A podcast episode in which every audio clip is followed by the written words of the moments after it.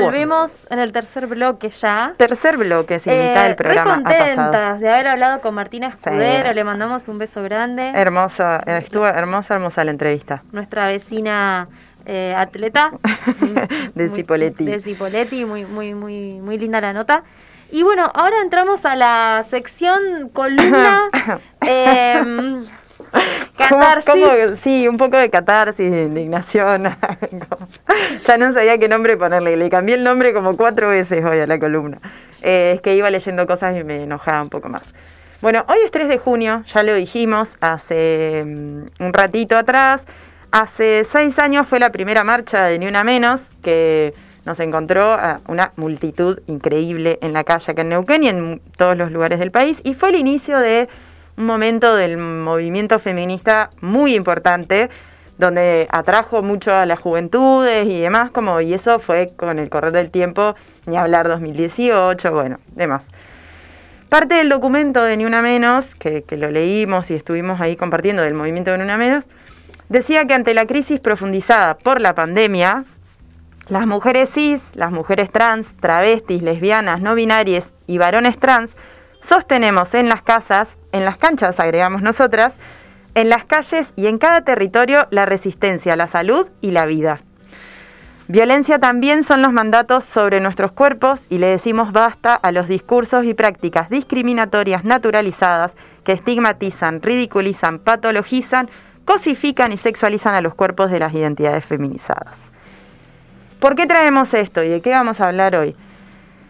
De cómo tratan y cómo cosifican y sexualizan los cuerpos de las deportistas los medios de comunicación. Temón. Temón, tenemos un montón para ¿Querés indignarte? Escuchate. ¿Tenías ganas de indignarte un poco? No, y también es, es este ejercicio de los mal llamados micromachismos que decíamos antes, ¿no? Claro. Porque son machismos, son violencias machistas. La forma de comunicar que tienen algunos medios eh, cuando se habla de las, de las deportistas.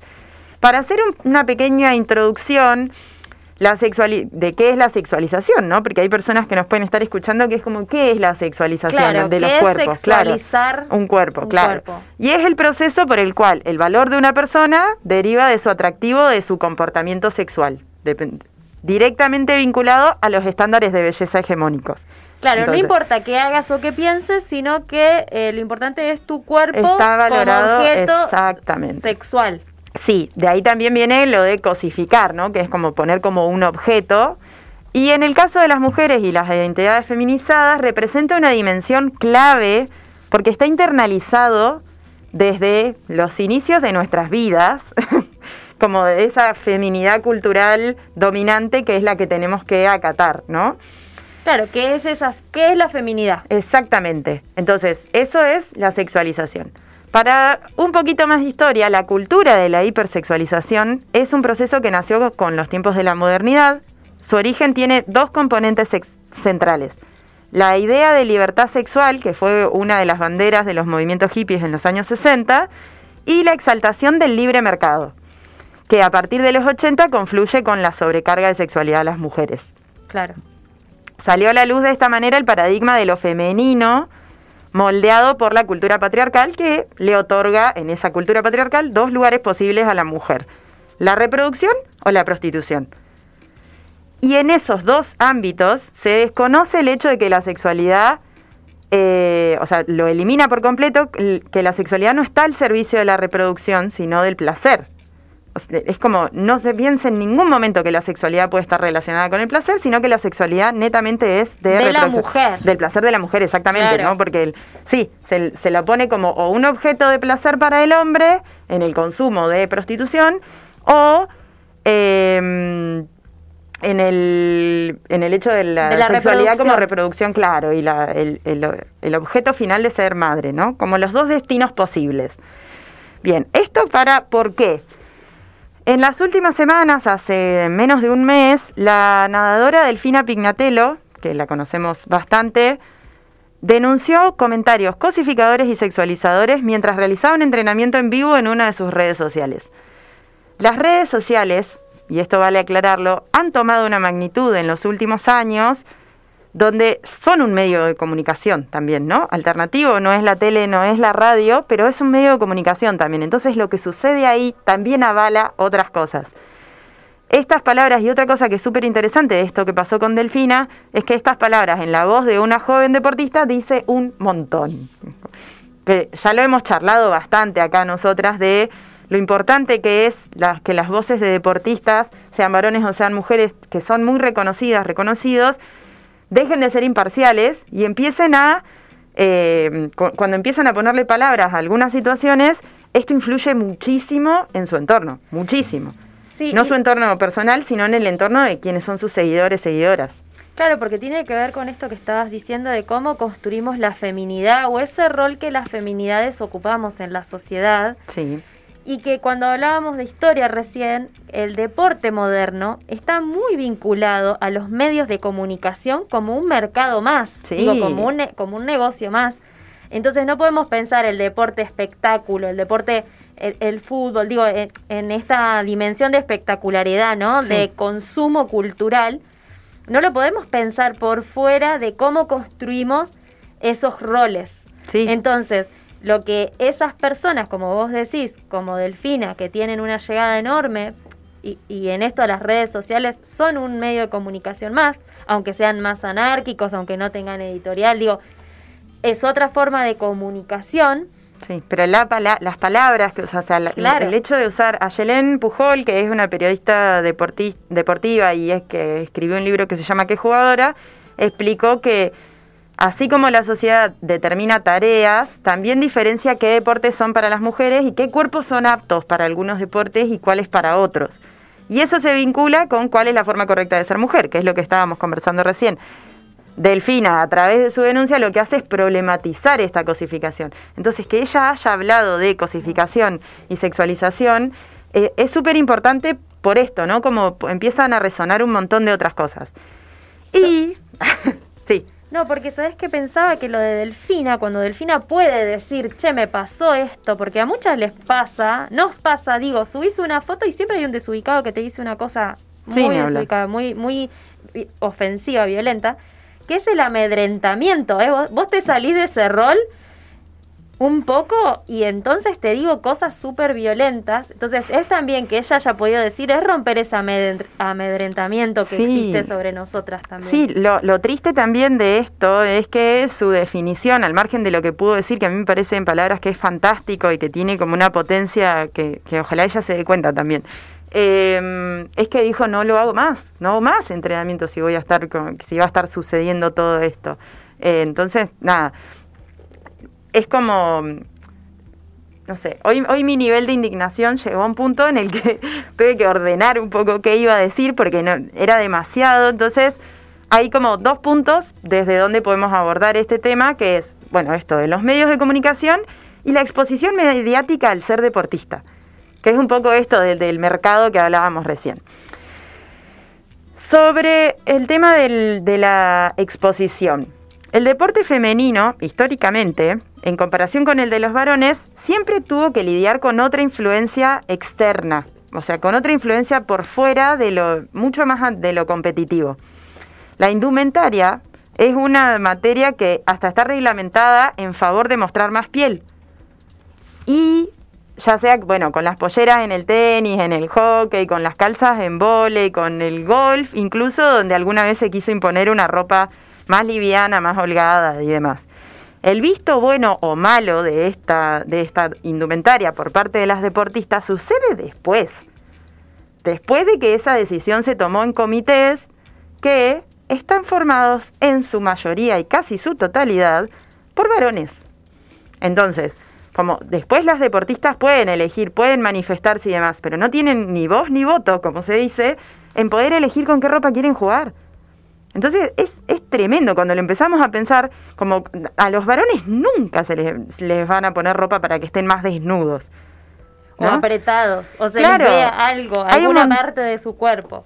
Hay un montón de cosas que están cambiando y parte de estos ejemplos es de hacia ambos lados, ¿no? Como personas que están a favor de la vestimenta que les eligen, pero es eso, no, no lo estamos eligiendo a nosotras, no lo están eligiendo a las deportistas no se les está ni pidiendo opinión, ni forman parte de esos comités personas con perspectiva de género. Entonces es, es nada, como hay algunas cosas que tienen que ver con deportes específicos que necesitan tal o cual indumentaria. Hay otras que claramente si los varones pueden jugar de una manera, como las mujeres, es, es impresionante. Cuando vos lo empezás a mirar decís como, ¿qué, qué onda? Como, ¿Por, por qué? ¿Qué necesidad de la pollera? Claro, pero bueno. Eh, por ejemplo, la gimnasta Sara Voss compitió con un traje de cuerpo completo. Un traje de gimnasia eh, deportiva. deportiva. Sí. En, en Viga, si no me equivoco, eh, compitió con un traje precioso, porque viste qué preciosas que son los trajes de Sí, gimnasia, a mí me parecen hermosos. Eh, con un traje de cuerpo completo. Y lo que dijo fue que todas las mujeres queremos sentirnos bien en nuestra piel. En el deporte de la gimnasia es cada vez más difícil a medida que se va creciendo. Recordemos que las gimnastas por lo general empiezan muy chiquitas a practicar ese deporte y ella dice, de pequeña no veía los trajes de gimnasia ajustados como un gran problema, pero cuando empezó la pubertad, cuando llegó mi periodo, empecé a sentirme cada vez más incómoda. Fue felicitada por muchísimas mujeres de otros países, compañeras gimnastas y demás, que incluso lo tomaron como una acción política el usar esa vestimenta también eh, en otras competencias. Además fue eso, ¿no? Ella tuvo que pedir permiso y aval para poder usar esa ropa que no le impedía en nada poder desarrollar su rutina. Y que es igual a la que usan los varones en Claro. la gimnasia. Sí, porque ellos usan una malla completa. Completa. Entonces, como empezar a, a replantear esas cosas y que el- a mí lo que me resultaba tan loco al leerlo era como tuvo que pedir permiso para que le autoricen esa ropa y a raíz de que ella, porque hasta, hasta el momento que ella lo pidió como porque quería, solo eh, se habían usado mallas completas por cuestiones religiosas. Que Claro. siempre- además, viste que siempre con la religión nunca hay un problema, ¿no? Como No, no, no, sí, sí. Yo tenía una profesora en la facultad que solo te aceptaba no ir a cursar los sábados y presentabas un... La religión nunca hay problema. Nadie se mete. Exactamente. Así que otro ejemplo de esto es, fueron las chicas del beach handball. En pleno desarrollo de los Juegos Olímpicos de la Juventud de Buenos Aires 2018, donde ellas salieron campeonas de un Juego Olímpico, vamos a reiterarlo, el tema de conversación y el debate en medio fue si la vestimenta era o no machista. O sea, si bien el debate es sumamente válido y estamos de acuerdo, yo estoy de acuerdo con el enojo de las pibas de che. O sea, lo, No que, lo único que salieron, lo único que ellas salieron a decir fue que el, que el foco sea en su actuación deportiva ultrameritoria de ese momento y que era una discusión a la que ellas en ese momento se sentían completamente ajenas. Entonces, sí vale el debate, pero también hay de, de parte de los medios, ¿no? Como por levantar cualquier cosa a veces o, o- o tener un título más o menos llamativo, eh, a veces también la pifiamos porque el- porque no daba. Yo no pienso daba. eso, ¿no? Como no daba en el pleno juego olímpico empezar a hablar de la ropa de las pibas cuando no había salido nada de mm, nada de, de su Sí, mérito. no Estaban entre las el- cuatro mejores del mundo en ese momento, entre las cuatro mejores, cuando sale la nota sobre que el reglamento del beach handball era machista. Nada, un ah, No era el momento para discutirlo. Sí pienso en esto de también la mirada sobre esos cuerpos, porque los medios se cansaron de sacarle fotos a los culos. Yo lo voy a decir Sí. así recorta Sí. para que sin eufemismo, porque yo me indignaba de eso, ¿viste? Sí. Las fotos que le sacaban a las pibas en el beach volley eran todas en un plano súper abajo. Sí, sí, sí. Siempre fue súper... Hay porcentajes en una de las notas que leí donde decían como cuánto porcentaje fue eh, del, del, claro, del, del torso, o sea, o del pecho de las, de las jugadoras o del culo de las jugadoras, como que había un porcentaje muchísimo mayor en los torneos femeninos que en los masculinos, ¿no? De los planos Claro. y de las tomas. A mí con lo de la gimnasta lo que me pasó fue que cuando la escuchaba en sus declaraciones, ella decía, muchas dejan de jugar en la adolescencia, muchas dejan de hacer la gimnasia artística en la adolescencia por la incomodidad de la ropa y muchas están más preocupadas de que no se les corra la malla, de que no se les vea nada, porque yo siempre lo pensé, ¿viste? Cuando miraba, miraba la- las competencias internacionales, yo digo, che, qué loco esto, porque eh, ni hablar de la depilación y todo Sí, esto sí. que implica, porque también algo que no se habla y No, que es claro. tremendo, porque además esto, la, malic- la malicia de los medios de comunicación, de que si justo se te llega a escapar algo, no falta el forro que te saca la foto. No, ni hablar. ni Entonces, hablar. estás Y más que, y que hace preocupada. noticia de eso. Y estás más preocupada por eso que por tu desempeño deportivo, que es para lo que te estás preparando. Ni hablar. Entonces, esto, esto es lo que me pregunto y lo que nos pregunto para que nos quedemos pensando y que sigamos pensando. ¿A cuánta exposición están expuestas las deportistas solo por el talento y la dedicación? Y me da pie para el segundo punto, que es los medios de comunicación. Porque hasta aquí hablábamos un poco de esto de la elección de las vestimentas, de dónde viene, qué pueden o no manifestar las deportistas en relación a eso, pero cuál es el rol y la, y la violencia, el nivel de violencia machista que ejercen los medios de comunicación hacia las deportistas y hacia las identidades feminizadas en el deporte.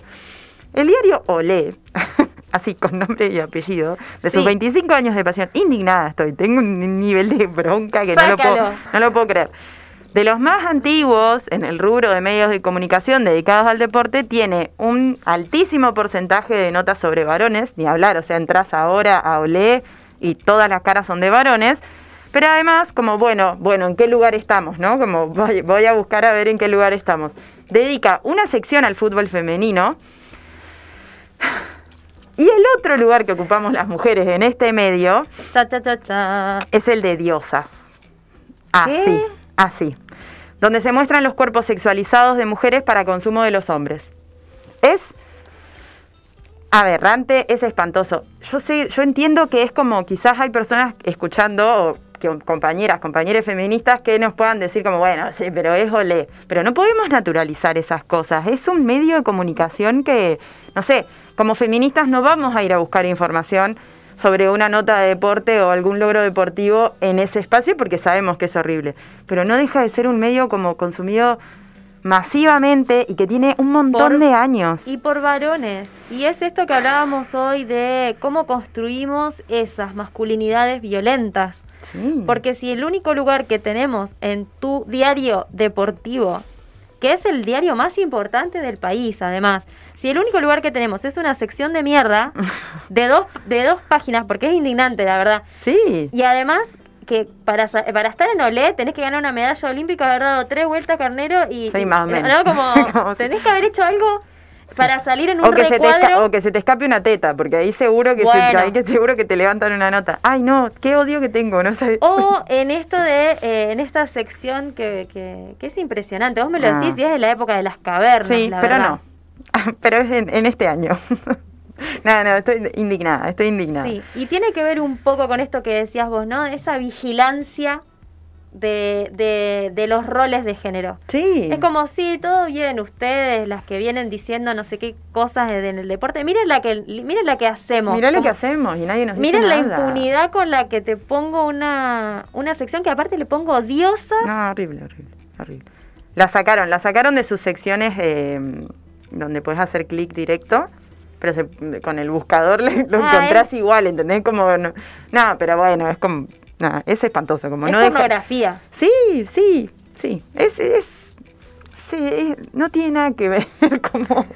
Yo no Claro. la puedo creer, o sea, es un medio de comunicación destinado al deporte, ¿entendés? No es la revista Hombre, que le- o sea, no, no me voy a ir a meter con la revista Hombre porque, bueno, ya sé lo que hacen, ¿entendés? Por más que la podamos criticar, ahora, como, ¿qué te pasa? Sí, en nuestro país igual eh, es la es la es el diario deportivo que además es 80% fútbol, digo Sí, también, sí. ¿no? Entonces tiene que ver con algo que consumen los, los hombres, los varones de nuestro país. Sí. Mucho, todos todos ven o leen, todos buscan eh, Todos información. conocemos ese diario. o Todos sea, lo conocemos, pero hay una construcción ahí de qué es la masculinidad y qué es la feminidad sumamente clara y sumamente violenta muy para violenta. nosotras. Otro claro ejemplo de esta falta de perspectiva de género en los medios cuando abordan noticias sobre el deporte fue cuando la camiseta de la selección argentina de fútbol femenino la presentaron modelos en lugar de las jugadoras de fútbol. ¿No? Como Adidas y la FIFA y la AFA Olvídate. las marcas, entonces, ¿qué, ¿qué es lo que me deja pensando esto? Como las marcas que facturan millones alrededor de los deportes que mueven tanto dinero como el fútbol, dan, misa- dan mensajes misóginos y machistas. Porque esas modelos con cuerpos hegemónicos para acercar qué? O sea, el- como, ¿qué, qué estamos No mostrando de esa camiseta? Es como si, imagínate la camiseta de fútbol de la selección masculina presentada por Iván de Pineda y no por Mm. Messi.